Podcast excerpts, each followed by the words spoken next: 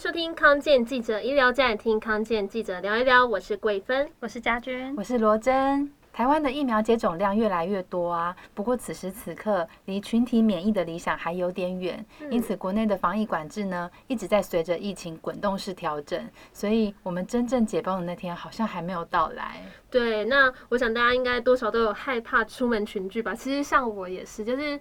呃，因为我自己有考量说，那个七夕情人节快到了，然后我要再思考一下，我跟我男朋友可以去哪边约会。可是我又很怕去人潮很多的地方，所以我锁定一些目标，就是像是去饭店啊，就是可能住一晚啊，然后就是连那个晚餐或早餐都可以送到房间来。我觉得这样很 perfect，就是我们可以出门去约会，可是又可以远离人群这样。可惜呢，我就是我要在订饭店的那一天。发生什么事？跟我家工作吧。对，突然之间就是工作量爆量，然后导致我忘记去订饭店，所以就错过了，就被抢光了吗？对，抢光了，然后我很难过。那天晚上还因为抢不到饭店还哭了，这样。是在当那个什么廉价在抢高铁这样，对。是。好，其实我讲这个件事情，就是只是想要告诉大家，就是其实我也是会害怕出门群聚的。说到这个，我也想到，就是呃，因为最近不是说要降级了嘛，然后我朋友他们就已经约好说，哎，他如果降级的话，我们八月十四号来个那个大家一起出去玩，因为小朋友也都很久没见面。嗯，可是一堆小朋友出去。对，因为我们出去一定是十几个人，然后其实大家就有点怕怕的，因为毕竟现在疫情还没有说真的非常缓和。嗯，对，所以我觉得其实呃，微解封大家还是没办法那么放心。嗯，然后像我们康健现在还是分成 A、B 组分流上班。对，但是没有人要来。对，A、B 组都没有来。对，还是空荡荡。大多数人都在家工作这样子。嗯，OK，看来我们因为解封的那天还没有真正到来，所以我们可能还是会有一段长时间需要在家工作。那这也是我们今天的主题，就是在家工作要如何这个维持我们的效率，或者呢要避免这个工时爆表。嗯，我知道小芬前一段时间有工作到凌晨一点才收工的记录。你是在家工作这段时间工作量变大，还是你偶尔效率不高？其实我真的有怀疑过我效率不高这件事情啊。可是后来我我真的有认真的回想我每一天的工作情形，我发现不是我工作效率不高，哎、欸。应该是说我的工作量大，然后加上要跨部门沟通，导致说我如果真的要认真做一件事情的话，那件事情是没有办法很快速的解决的，所以真的会有影响到工作效率这样子啦。对，然后当然因为在家里工作，所以偶尔还是要下厨煮饭，就是可能工作到一半要。停下来，然后去煮个饭，吃个饭，你们一下汤怎么样？对对对对对。OK，在家工作呢，要如何兼顾效率这件事情，相信是疫情以来很多人都会反省的一个议题。没错，嗯，康健前一段时间跟这个华人心理治疗研究发展基金会有合作举办线上讲座，其中就有一个这样子的讲题。对，那王浩威医师主讲的这个部分呢，我觉得他讲的蛮精彩的。嗯，我记得王医师啊，他一开始就有提到说，我们还是要维持昼夜的节奏，那这是因为我们人体的内分泌它会跟着昼夜的节奏来分泌，所以呢，如果你作息不正常，你有可能晚上就是精神超好，然后眼睛瞪超大的，但是明明你白天就应该工作的时候，你会觉得哦好累，就是 精神很差这样。我真的如果工作的太晚，然后就是真的到了晚上，真的躺在床上的时候，就是真的都睡不着，太亢奋。对，就你该回想刚刚工作的内容，就可能是因为大脑动太快了，所以就觉得大脑还在动，可是我人已经躺着了，然后就又睡。不着这样的状况，而且也有可能就是你过了你想睡的时间，好像就睡不着了这样子。对，那其实除了刚刚讲到的，就是人体的内分泌有可能会因为作息不正常而就是有。影响到这个节奏哈，但是呢，其实这个睡眠、饮食、饮水也很重要。那过去有研究提到，光是你水喝的不够这一件事呢，就可能会因为脱水导致疲倦、心情低落，或者是这个注意力不集中。所以说早起的人呢，还是不妨先喝一杯水，接着整天就是少量多次的喝。我觉得我可能也是那种水喝不够的族群，对，所以我的疲劳搞不好有部分可能源于水喝不够。是因为都喝饮料吗？喝饮料比较多，喝饮料很难，就是一天两千。CC 就不够这样子，好，这个要注意一下。嗯，OK。那另外呢，包括王浩威医师在内的很多专家，其实都会强调要创造跟维持生活里的仪式感。那这里所说的仪式是什么呢？其实我们仔细想想，我们生活中有很多我们习以为常的仪式，像是早上起来你会洗脸，然后有人会保养、化妆、换衣服，然后有的人可能会做做晨间的伸展运动。嗯，那当这些事情都做完之后呢，他才会觉得说。哦，我好像可以开始上工了。嗯嗯，然后有时候如果说你早上时间很赶，来不及好好保养化妆，然后就冲着出门，那有的人可能就会觉得说，我今天好像一整天好像就怪怪的，一早开始就脱序了这样子。嗯，嗯，那我现在呢，想要跟大家分享，我认识一位医生，他早上起床都有一个仪式，就是他都要五六点的时候起床，然后打拳，好，好像是太极拳还是什么的，然后他就是必须要配合这个呼吸跟脚步，而最重要的是呢，就是他在这个打拳的期间，他还会。哈，哈，哈，哈，那他家人不会被吵到吗？我我不知道他家人会不会，可是因为我们是那时候我是跟着那个医疗团一起到国外去看他们做那些救援爱心的医疗这样子。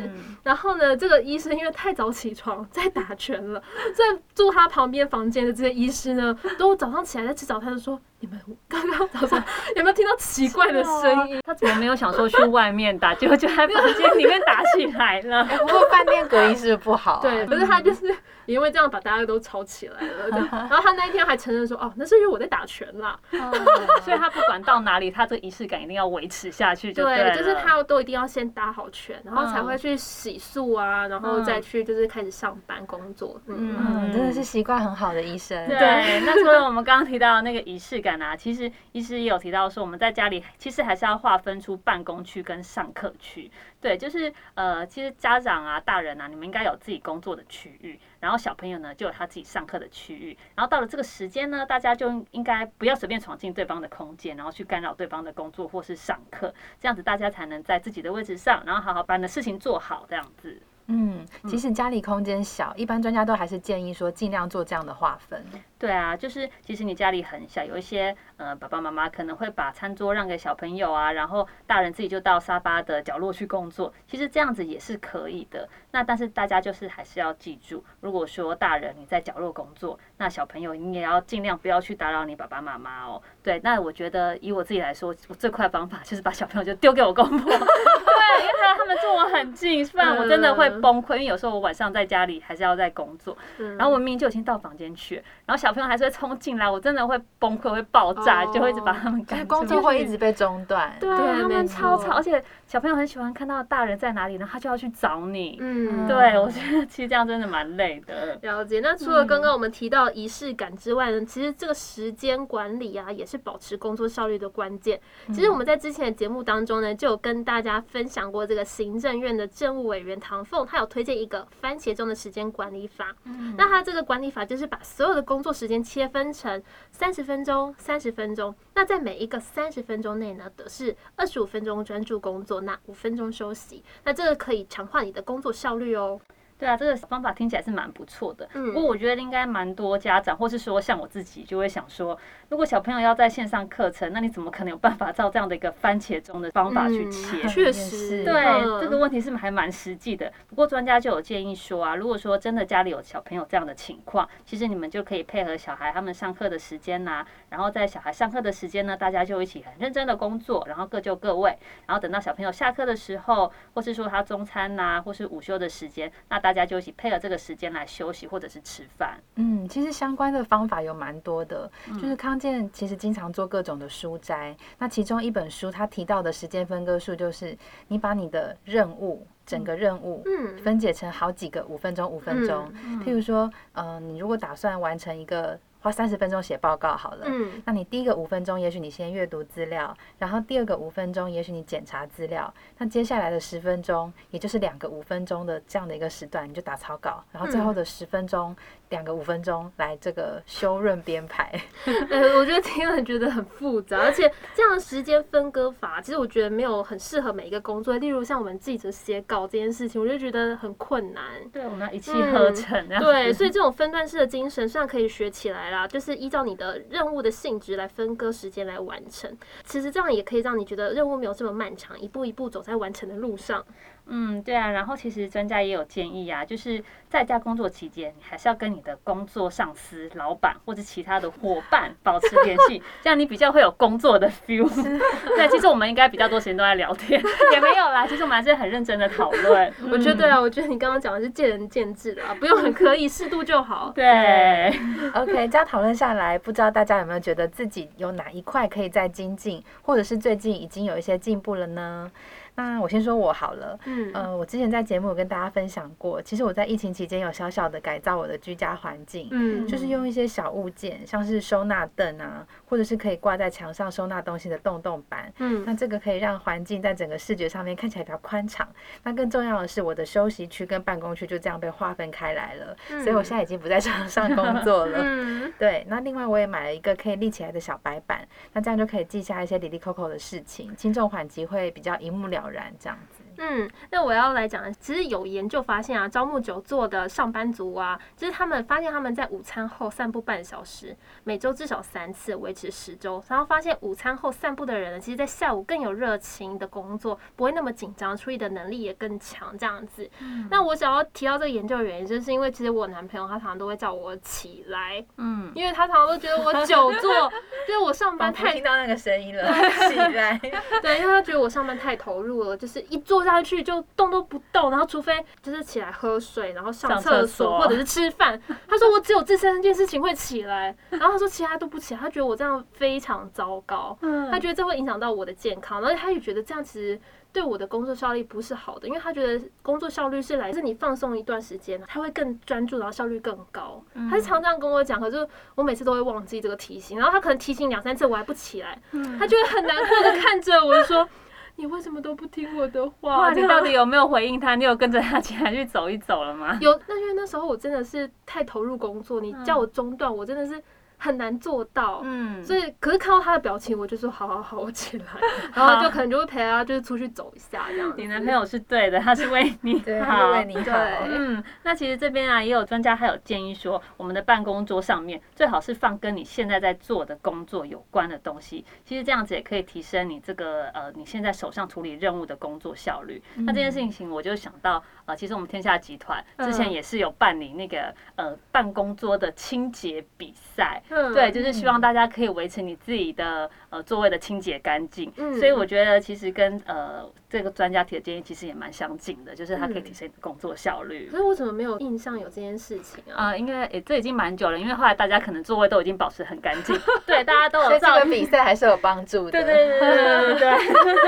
OK，今天讨论的内容很多元，那我们快速跟大家总结几个有关工作效率提升的大原则。第一呢，在家工作要持续跟着日夜节奏生活，同时呢，均衡饮食，少量多次喝下足够的水，餐后走走，安排运动都不可少。嗯，那第二点呢，是尽量创造出一种仪式感。这个做法呢，会让你知道说，哎，我这个时间点，或是说我在现在的这个位置，应该是要工作喽。那我在另外的时间点，或是说另外一个位置上，就应该是要休息了。那具体的做法，就像是，呃，你不要穿着睡衣上班上课啊，在家划分出办公区或者是休息区。那有的人呢，他可能过去习惯上班前要化个妆、买咖啡、运动，这些习惯呢，其实你都可以把它维持下去。那第三呢，就是时间管理上面也是需要方法的哦。例如番茄钟工作法就是一种。那么呢，另外办公桌也要干净整齐，然后放现在工作需要的东西，比较能够提升效率哦。嗯，那我们今天就聊到这里喽，感谢大家的收听。康健记者医疗站，听康健记者聊一聊。我是罗真，我是家君，我是桂芬。我们下次空中再见，拜拜。拜拜。